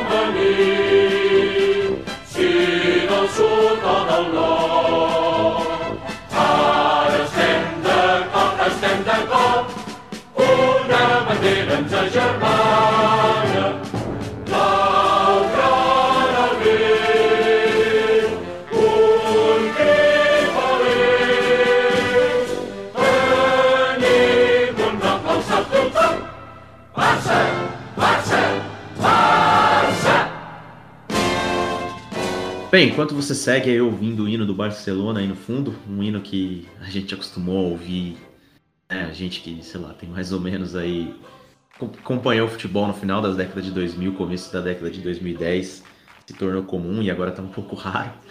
É, a gente é, segue para falar sobre o fim da ditadura né, franquista na década de 70, depois da morte do Franco e do, enfim, da abertura democrática de fato a Espanha viu um ressurgimento dos nacionalismos locais, né, que foram por, por muitos anos aí fortemente suprimidos pelo franquismo, né? A nova constituição foi aprovada em 82 e ela devolvia às regiões autonomia quanto às suas culturas e idiomas, passava a reconhecer o catalão, o basco e o galego como idiomas válidos, né?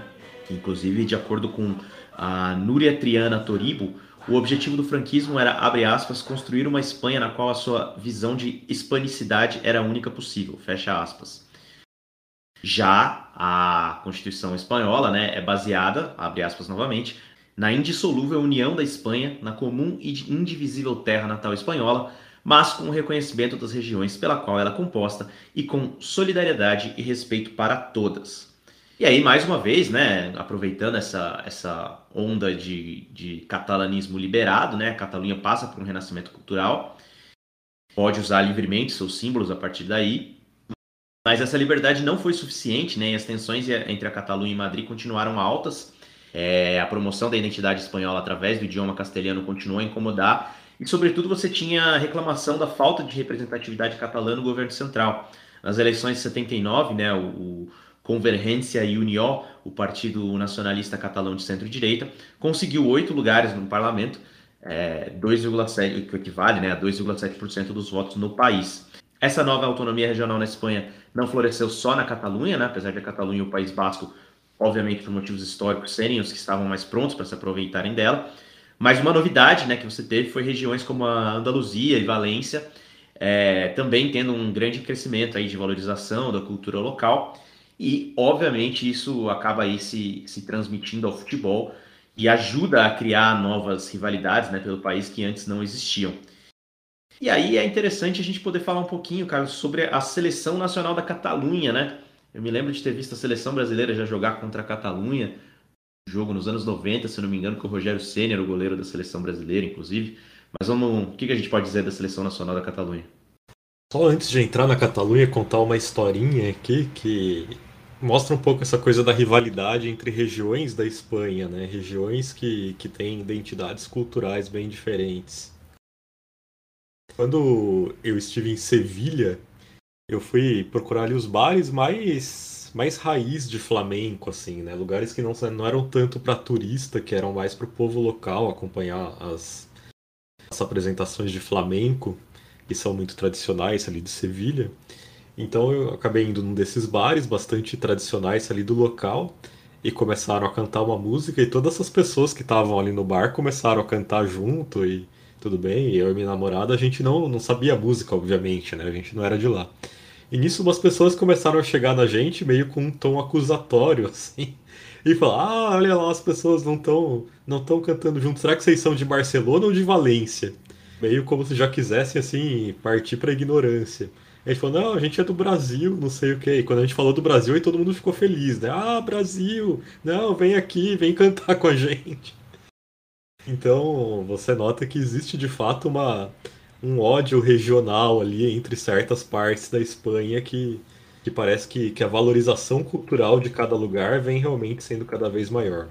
É, sobre a seleção da Catalunha, então, é uma seleção que logo após o final da ditadura franquista, ela volta a atuar com uma certa frequência.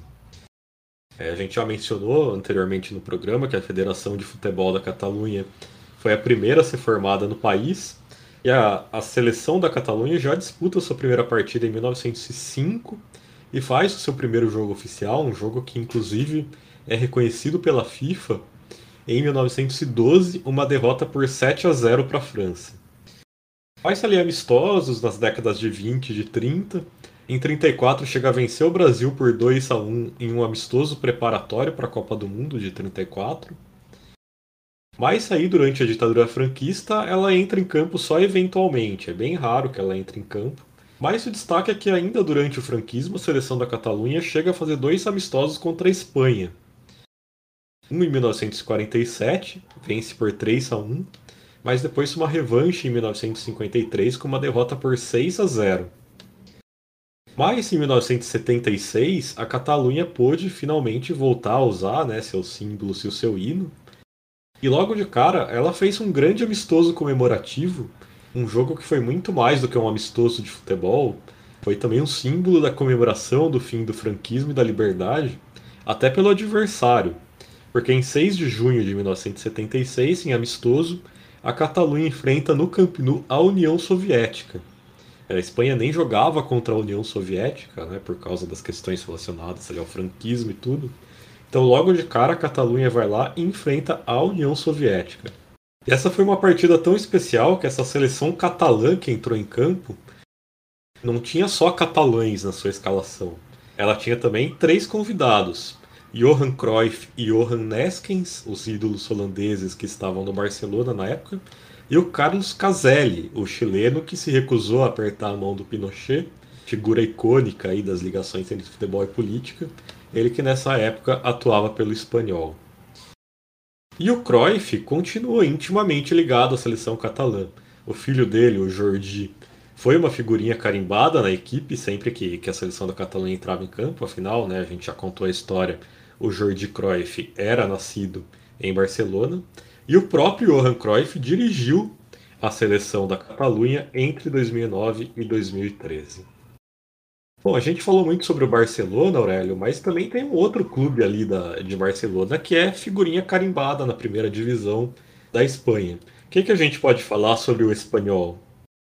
Pois é, eu disse que a gente ia voltar a falar do espanhol, né? Que é o principal rival regional do Barcelona, né? É, bom, o clube sempre foi identificado aí como símbolo do centrali centralismo madrilenho na Catalunha, né? Até pelo nome, né? Que faz menção a, a né, a identidade espanhola. Uh, durante o período franquista se, se lia inclusive real espanhol, né, quase uma declaração aí de nacionalismo central. Mas há algum tempo, né, um bom tempo já, na verdade, a coisa vem mudando de figura, né? Uh, o clube foi fundado como Clube Espanhol de Futebol em 1901 e ele pediu o direito de usar o nome real e teve ele garantido, né, para usar isso, isso esse, esse, apodo aí, esse, esse prefixo real, né, no nome, uh, em 1912, né? Uh, a gente, já, inclusive, já explicou essa questão em um texto no Ludopédio. Se você ainda não acompanha nossas colunas do Ludopédio, todo mês tem texto novo lá. Entra lá no Ludopédio, no Copa Além da Copa, no Ludopédio, na seção arquibancada. Uh, mas, enfim, o que importa aqui pra gente agora é que a partir daí, né, ele passou a se chamar Real Clube Deportivo Espanhol. É, e aí, eu tô lendo aqui, mas eu não sei se está fazendo diferença na para quem está ouvindo, né? É, hoje o clube se chama Espanhol com Y, né? Mas até nesse momento, né, e durante o momento franquista, era espanhol com aquele N com tio, tá? Então era escrito ali é, num, realmente na, na versão é, castelhana do nome, tá? Só para ficar claro. Uh, e ao contrário né, do, do Barcelona, o, o, clube só adotou a grafia catalã no seu nome, né, Espanhol com Y, uh, durante a Guerra Civil e isso porque a alusão a símbolos reais foi proibida no território republicano, né? Então, por um tempo, ele foi o Clube Esportiu Espanhol, com Y, novamente, né, em catalão. E então, o espanhol né, não muda sua grafia de volta para o catalão imediatamente quando o franquismo cai, e as proibições, né, o idioma catalão deixam de existir. Ele continua como espanhol, com N tio, e é só em 95, portanto, que voluntariamente ele passa a adotar a forma catalã virando então o Real Clube Deportivo Espanhol. E o clube hoje tem dois grupos de ultras rivais, né, que representam o passado e o presente aí nos seus posicionamentos. Um é considerado um dos mais racistas e perigosos da Espanha, né? É, é um, é um grupo de, de ultras aí que é, comumente porta simbologia fascista, tem um hábito até de queimar bandeiras da Catalunha. E outro grupo né, de ultras busca integração com, com fãs do Barcelona e é abertamente pró-separatismo. É, institucionalmente, mais do que o nome, né, o clube de demonstra várias mudanças. O seu estádio é constante, constantemente cedido para os jogos da seleção da Catalunha. E um dos seus maiores ídolos, o Sérgio Gonçalves, que defendeu o clube entre 95 e 2011, é o atual treinador da seleção catalã. Então é sempre muito perigoso, né, quando a gente é, passa a dizer que, sabe, é, o clube é só para quem tem identidade espanhola. Não é bem assim, sabe? É, então é, é, bom a gente fazer essa ressalva. É, e talvez, né, assim, encaminhando para a reta final aqui do programa, é, talvez o movimento pela independência da Catalunha nunca mais né, ganhasse força após a ditadura do Franco, se não fosse a questão econômica, né? Sempre que há uma crise econômica, você tem nacionalismos aí começando a ficar mais agudos, né? É, uma crise econômica explodiu nos Estados Unidos em 2008, como vocês se lembram, e aí teve impactos dramáticos em todo mundo, né? E na Espanha, em especial, até a gente que costuma recomendar filmes, né? Faz, faz um tempinho que a gente não recomenda, mas sobre a crise de 2008 tem dois filmes aí. É, um de ficção, A Grande Aposta, né, do Adam McKay, aí, que concorreu ao Oscar de melhor filme, inclusive, em 2016. E o documentário, né, Inside Job, é, para quem não curte tanto ficção, é, documentário aqui no Brasil se chama Trabalho Interno, né? É um documentário dirigido pelo Charles Ferguson, que ganhou o Oscar de melhor é, documentário em 2011. Mas aí só para dar um contexto do que foi a crise econômica de 2008 para vocês. É, na Espanha, né, o estouro da bolha imobiliária foi, foi bem grande, né? O país entrou numa recessão econômica em 2009, pela primeira vez em 15 anos, né? E se manteve numa situação muito complicada até 2014. Em 2013, só para a gente dar, situar aqui, é, por exemplo, né, quase um terço da população espanhola estava desempregada, uma situação muito dramática. Entre as pessoas com até 25 anos, esse número chegou a 57%. Então, é uma coisa que realmente né, foi uma crise muito recente na Espanha, é, que atingiu em especial os jovens e que fez esse nacionalismo catalão voltar com muita força. O independentismo catalão acima de tudo. E aí a gente tem também né, um acontecimento que envolve o Barcelona, né, Carlos? Exato, Aurélio. Já que você recomendou filmes aí, também queria só recomendar aqui que caso vocês ouvintes queiram ver filmes falados em catalão, Existe um cineasta muito interessante chamado Albert Serra, que é um cineasta catalão e que os filmes dele são falados em catalão. Inclusive, um filme dele concorreu ao Palma de Ouro em Cannes esse ano. Então é um cineasta bastante reconhecido aí nesse circuito mais cult. Existem filmes dele que eu gosto bastante. Então procurem filmes desse cineasta caso vocês queiram ouvir o idioma catalão no cinema. Mas voltando aqui à nossa crise econômica e a ligação com o Barcelona, no dia 11 de setembro de 2012, então vamos lembrar lá do começo do programa, quando a gente falou para vocês guardarem, né? É, a data 11 de setembro e também o ano 1714. É, no dia 11 de setembro de 2012, mais de um milhão e meio de pessoas marcharam por Barcelona pedindo a independência da Catalunha. E aí essa tradição que existe no Camp Nou de aos 17 minutos e 14 segundos referência a 1714, de gritar independência, essa tradição foi ainda transformada, porque não houve só o grito por independência, né? toda a torcida começou a cantar El Segadors, o hino da Catalunha que a gente já ouviu aqui no programa. Duas semanas depois, o parlamento catalão aprovou, por 84 votos a 21, a abertura de um referendo por independência. Mas voltando aqui à Catalunha, é, a Catalunha, historicamente, uma região rica e industrializada, com essa crise econômica, ela viu florescer de forma mais forte, desde o fim do franquismo, um movimento separatista. A partir de 2009, teve alguns referendos simbólicos realizados pelos independentistas que ganharam força, depois que, em 2010, a Corte Constitucional da Espanha enfraqueceu o Estatuto de Autonomia da Catalunha, promulgado em 2006. Na eleição regional de 2015, os partidos separatistas ganharam muita força e foi determinada a realização de um referendo vinculante que o governo central espanhol afirmou ser ilegítimo. Ainda assim, esse referendo aconteceu em 2017, em meio a grandes protestos e enfrentamentos nas ruas entre aqueles contra a independência, apoiados pelas forças policiais, e os independentistas. O parlamento catalão aprovou uma moção de proclamação de independência enquanto o Senado espanhol votou outra medida para tomar o controle das instituições da Catalunha. Prevaleceu a força do Estado espanhol, com vários líderes governamentais catalães sendo presos, e o presidente regional da Catalunha, o Carles Puigdemont, tendo que fugir do país. E ele atualmente mora na Bélgica. Bom, reta final aqui, Aurélio. Então vamos perguntar como que o Barcelona entra nisso tudo. Ah, é o que eu te falei, Carlos. Não dá pra gente falar de uma postura única, né? De nenhuma parte. É, a situação do Barcelona é meio complicada, né? Obviamente, a maior parte da torcida se manifesta a favor do independentismo, né?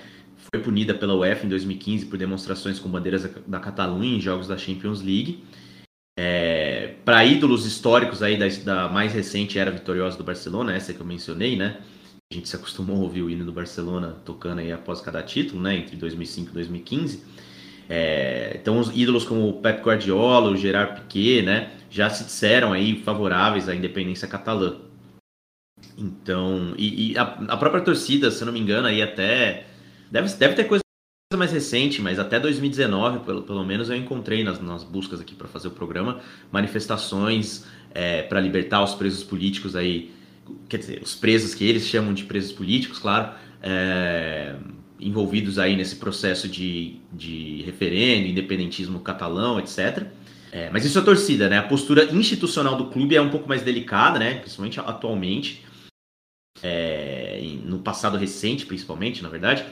E é bem é, voltada aos negócios e não à política, né? A política, a política institucional do Barcelona é meio que essa, pensar nos negócios. Por quê? E aí a gente pode pensar do ponto de vista financeiro, né? O Barcelona recebe cifras de transmissão absurdas, assim, muito robustas é, para disputar o Campeonato Espanhol. E agora, você também tem independentistas que dizem que a intenção nunca foi tirar o Barcelona do Campeonato Espanhol, apesar de quererem uma Catalunha, um Estado catalão independente. É, eles citam até como exemplo, é, como exemplo os clubes da, de Andorra, né, que jogam a Copa do Rei, por exemplo, jogam as fases preliminares da Copa do Rei aí, mesmo Andorra tendo um estado próprio. Então, para eles, o Barcelona funcionaria ali à parte, não seria, né? Porque o Barcelona disputar o campeonato da Catalunha seria um pouco de covardia, né? É, então, enfim, os independentistas já, já abordaram a questão do futebol também. É, e aí, para a gente entender essa postura do Barça, é só olhar para os presidentes, né? Uh, o presidente do Barça entre 2003 e 2010, o Juan Laporta, é, chegou a ser eleito para o parlamento da Catalunha por um partido independentista. É, mas os seus sucessores, o Sandro Rossell, que foi presidente entre 2010 e 2014, e o José Maria Bartomeu, que foi presidente entre 2014 e 2020, fizeram questão de afastar o clube da política. Né? O Bartomeu até chegou a dizer que o Barça era politicamente neutro, porém, uh, Laporta voltou né, em 2021 e até não sei se é coincidência ou não, o Barça teve uma leve melhora em campo, né? Para quem acompanha o clube mais de, de perto aí, com o Laporta de volta, o Barça teve uma pequena melhora. Agora, uh, não, a gente não pode esperar que seja o mesmo Barça aí da época da Primo de Rivera, né? Da época do, do, da Guerra Civil Espanhola, porque há interesses comerciais muito fortes, né? Hoje o futebol é muito maior, tem muito mais dinheiro sendo movimentado. Mas é isso, Carlos. Acho que hoje, por hoje o programa fica por aqui. É isso, Aurélio. Acho que a gente conseguiu cobrir toda essa pauta, né? Desde a introdução histórica até os tempos recentes. Então a gente passou todo esse panorama da situação da Catalunha e das suas ligações com o futebol. Então, para a gente se despedir aqui, relembrar primeiro para que vocês apoiem o Copa Além da Copa. É, nós dois aqui fazemos esse projeto com muita dedicação, mas é, é sempre bom a gente poder crescer mais, poder dedicar mais tempo ao projeto, poder produzir mais para o Twitter, mais podcast, mais para o Instagram. Então a gente pede aqui que vocês assinem o Copa Além da Copa, apoia.se barra Copa Além da Copa. Com 5 reais por mês você já nos ajuda, com 15 ou mais você começa a ganhar benefícios. Agora a gente também tem Instagram, siga a gente no Instagram, instagram.com.br Copa Além da Copa. E leia o nosso texto no Ludopédio, deve sair aí nos próximos dias. O nosso texto falando sobre o presidente do Real Madrid que foi morto pelo franquismo. Não foi só o Barcelona que teve presidente morto pelo franquismo. Então, dito tudo isso, a gente se vê em breve nos nossos episódios especiais sobre a Copa do Mundo. Um abraço, até a próxima. A Aurélio vai se despedir aqui e apresentar a nossa música de encerramento. É isso aí, Carlos falou tudo. É, nos sigam no Instagram, assinem se puderem e quiserem. É, a gente tem conteúdo exclusivo aí para assinantes, tá? É, mas também tem um plano mais baratinho de assinatura só para fortalecer aí garantir que a gente consiga seguir por mais tempo fazendo esse trabalho, se vocês gostam né, do que a gente faz. E para encerrar, Carlos, uma das histórias aí mais recentes sobre a causa catalã que a gente viu no noticiário foi a prisão do, do rapper pa Pablo Hassel, que é bastante conhecido aí pelas suas letras, que são contra a monarquia e a favor da independência da Catalunha. É, o Estado espanhol acusa ele de fazer glorificação do terrorismo, né? Enquanto as entidades internacionais dizem aí que sua prisão, devido às suas letras, é uma violação é, absurda aí da liberdade de expressão. Para fechar o programa, vou colocar aí uma música que eu acho, achei bem, bem interessante, né? Chamada Ni Felipe VI. Felipe VI é o atual rei da Espanha, né? A música ironiza o atual, o atual rei espanhol, né? E o refrão diz, é, abre aspas aí, vou fazer uma tradução livre, né? Mas é, vocês vão ouvir ele cantando em seguida, mas que diz o seguinte: Não há quem me tire isto, nem Felipe VI. Mostro a verdade no remetente do meu texto. Filhos de Franco, condenado por ser franco, crescerá a semente de liberdade que eu planto. Vamos ouvir Pablo Hassel, ni Felipe VI. Não cabe dúvida de que sem liberdade de expressão y de información no hay democracia. Especial dedicación al tan mal llamado gobierno progresista que ha perpetuado la represión y que cuando las calles han llenado por la libertad de expresión, poniéndose nerviosos, han vuelto a prometer hacer algo, volviendo a quedar en humo. Intentan parar la movilización, pero solo con esta ganaremos el pulso. Oye tirano, no solo hay pa' tu padre que el grito republicano, tu tímpano taladre, al oprimido amo, odio el reinado opresor, que coma tu familia del contenedor. Hay una vida mejor que impedís violentos, que goces tu Rolex, llega al fin de estos tiempos. La Guardia Civil lo que siento examina, voy a decir como Corina, guillotina. Vuestra política asesina combatimos sois vosotros quienes enaltecéis terrorismos. Con terror queréis que no digan lo mismo otros. La justicia os desquicia como a Leticia el Botox. Como piedras contra Vox sonará este rap. Jódete, pide mi libertad hasta Sean Manel Serrat. Que 12.000 se derrochen cada noche del campechano. Nombre de cada arruinado, la guerra os declaramos. Me quien me quite esto, ni Felipe VI. Muestro la verdad en el remite de mi texto. Hijos de Franco condenando por ser franco. Crecerá la semilla de libertad que planto. Me quien me quite esto, ni Felipe VI. Muestro la verdad en el remite de mi texto. Hijos de Franco condenando por ser franco. Crecerá la semilla de libertad que planto. Mira como tu reino decadente agoniza. Echad leña al fuego que os convierte en ceniza. Nuestra corona de espinas corta las vendas. Sin las que la zarzuela sería una escuela donde aprendan la barbarie del poder de la cruel oligarquía que condena a darla a conocer porque concienciaría. Ancianos abandonados lloran hasta el final. Pensiones más baratas que una hora de familia real. De hablar de igualdad en las colas del hambre. Sin escoltas te darán más que esta canción suave cuando tu dominación acabe. La historia nos absolverá. De honor conocerá sudor al curar de verdad. Repudias no controlar toda la masa. No son injurias, es contar lo que pasa. Fascista, no somos el domesticado iglesia. Somos la ira que a la revolución aspira y no anestesias. Me quien me quite esto, ni Felipe VI. Muestro la verdad en el remite de mi texto. Hijos de Franco condenando por ser franco, crecerá la semilla de libertad que planto. Me quien me quite esto, ni Felipe VI. Muestro la verdad en el remite de mi texto. Hijos de Franco condenando por ser franco, crecerá la semilla de libertad que planto. Encarcelad mi solidaridad, habrá más jodeos. La brutalidad policial no tendrá complicidad ni rapeo. Se multiplica en la calle el rechazo al trono rancio. Cuando el miedo os falle, ya llegará a palacio. Este mensaje está destinado a ser libre, porque este estado, la mayoría no nos sirve. No sufriréis, os gusto o no, y mi micrófono seguirá incómodo. Adiós control, ya lo contó. Me quien me quite esto, ni Felipe VI. Muestro la verdad en el remite de mi texto. Hijos de Franco condenando por ser franco, crecerá la semilla de libertad que planto. Me quien me quite esto, ni Felipe VI. Muestro la verdad en el remite de mi texto. Hijos de Franco condenando por ser franco, crecerá la semilla de libertad que planto. Muerta al régimen que dejan los huesos. A la justicia teniéndonos presos, pero fuera tú también tienes barrotes que te explotan distraído pa' que no explotes. Que su inquisición me lleve a la hoguera, las llamas les esperan encendiendo la rabia obrera. Yo nunca estaré en la cárcel del miedo, somos capaces de parar lo que hacen, créelo.